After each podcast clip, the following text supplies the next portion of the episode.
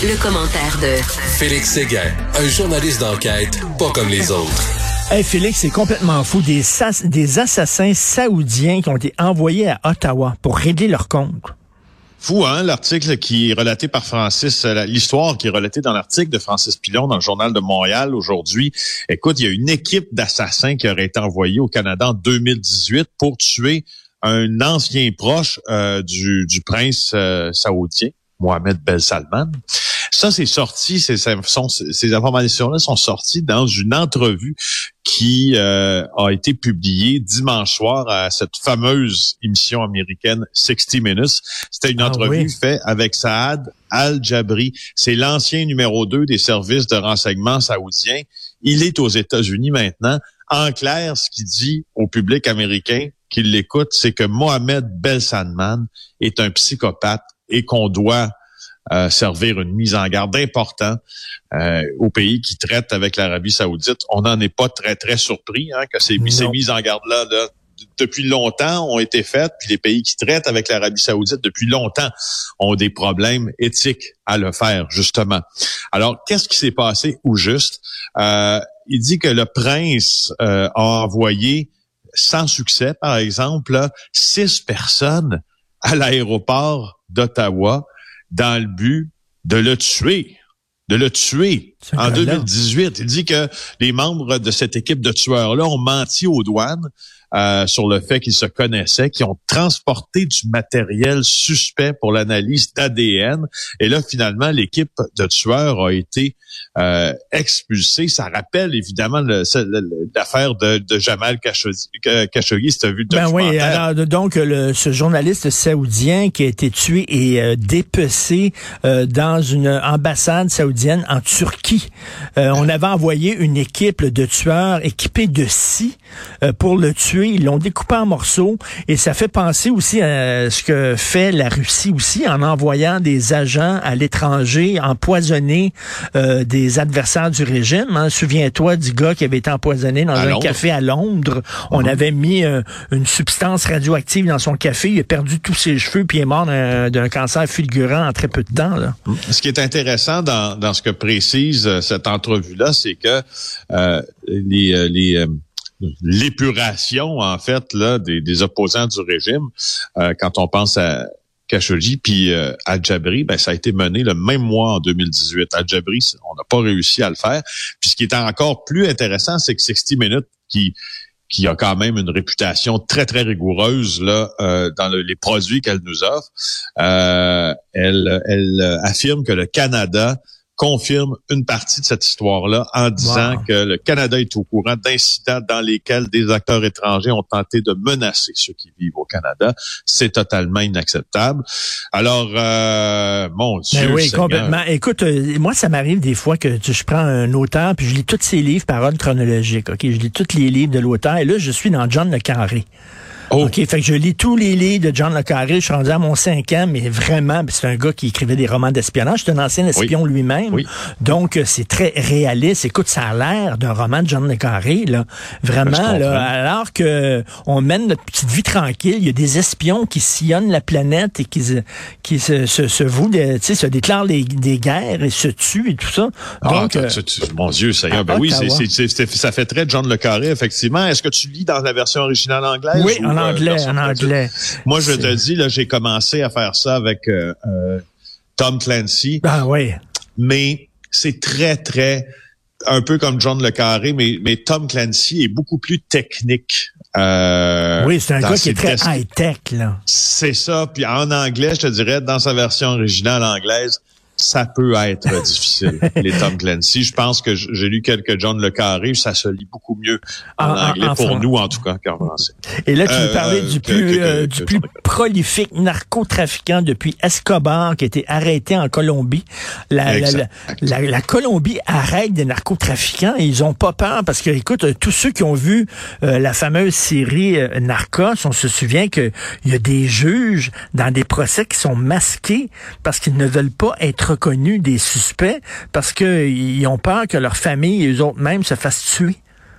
Oui, et les policiers qui euh, ont arrêté euh, euh, Dairo Antonio Usuka, celui qu'on surnomme Otoniel, était aussi masqué. Euh, c'était le trafiquant le plus recherché ah du pays. Il y avait 5 millions de dollars de récompenses mis sur sa tête par euh, les États-Unis. C'est un coup très dur.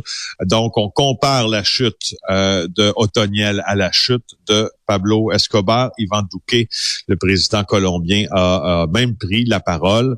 Euh, tu te rappelles qu'Escobar, c'était le chef du cartel de Medellín dans le nord-ouest de la Colombie. C'était un contrôle total ou presque 80% du commerce mondial de cocaïne dans les années 70 euh, et 80. Il a été abattu en 1993. Ben, on compare Otoniel euh, à Escobar. Il y a un policier qui a été tué dans cette opération-là. 500 soldats des forces de sécurité, 22 hélicoptères. Il est rendu à Bogota maintenant. Il était le chef du clan del Golfo, le clan du, du Golfe, donc euh, plus puissant groupe de narcotrafiquants de, de Colombie. Mais, mais, Félix, euh, j'ai hâte de voir dans quelle prison on va se retrouver parce qu'Escobar, la prison qu'il avait, voyons donc, c'était un palace. Il recevait, il recevait des prostituées. Euh, il y avait ses amis qui étaient là. Il y avait une, c'était comme il était en résidence surveillée finalement, plus qu'en prison là. Oui, c'est ça. Toniel, euh, on regardera où il est emprisonné, puis quelle faveur il est capable d'avoir. Euh, puis tu sais, il peut peut-être nous faire aussi un El Chapeau numéro 2. Là. Tu te rappelles que le Chapeau en prison aussi, c'était pas... Euh, tu sais, il a réussi à s'évader tellement de fois. en raison de la complicité d'ailleurs, souvent, des autorités mexicaines. Alors, on verra. Euh, Otoniel, lui, c'est un ancien... c'est un... Oui.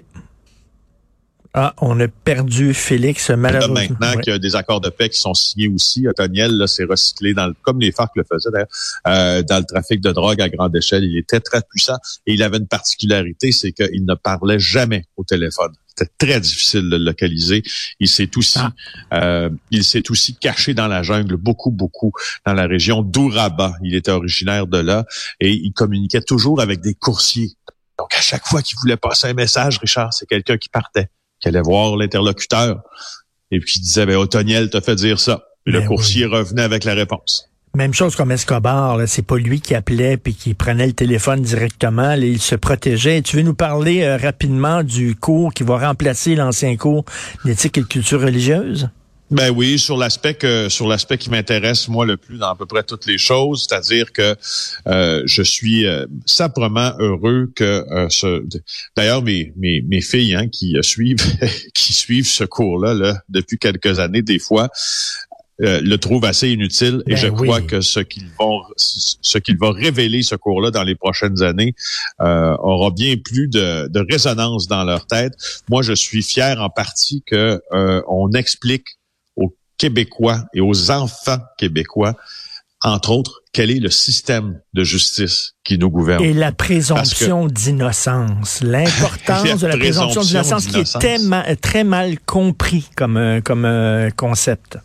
Exact, et je trouve ça important qu'on sache la différence entre euh, les infractions criminelles qui sont régies par le Code criminel du Canada, mais les infractions pénales aussi, qui sont toutes les infractions, exemple, qui ont par les règlements qui ont été votés par l'Assemblée nationale, le Code de la sécurité routière, la loi sur la qualité de l'environnement, la loi sur sur euh, sur la faune.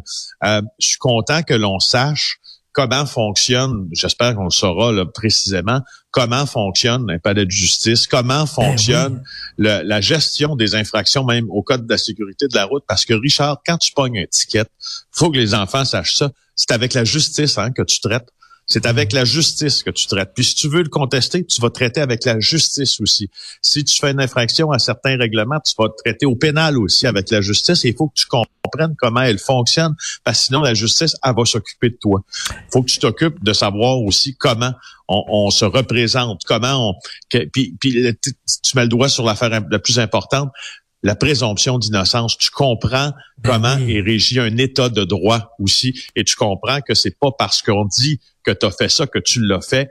Il faut maintenant le prouver et c'est là où le fardeau de la preuve incombe à tes poursuivants et non pas à toi. Et c'est central, je trouve, dans nos vies. Je suis content que les jeunes puissent l'apprendre. J'espère qu'ils le feront. En tout cas, ça va être pas mal plus utile que de parler des différentes religions une heure par semaine, toute l'année. Ça n'avait aucun bon sens. Il était temps qu'on modernise ce cours-là. Merci beaucoup, Félix Séguin. On se reparle Merci, demain. au revoir. Salut.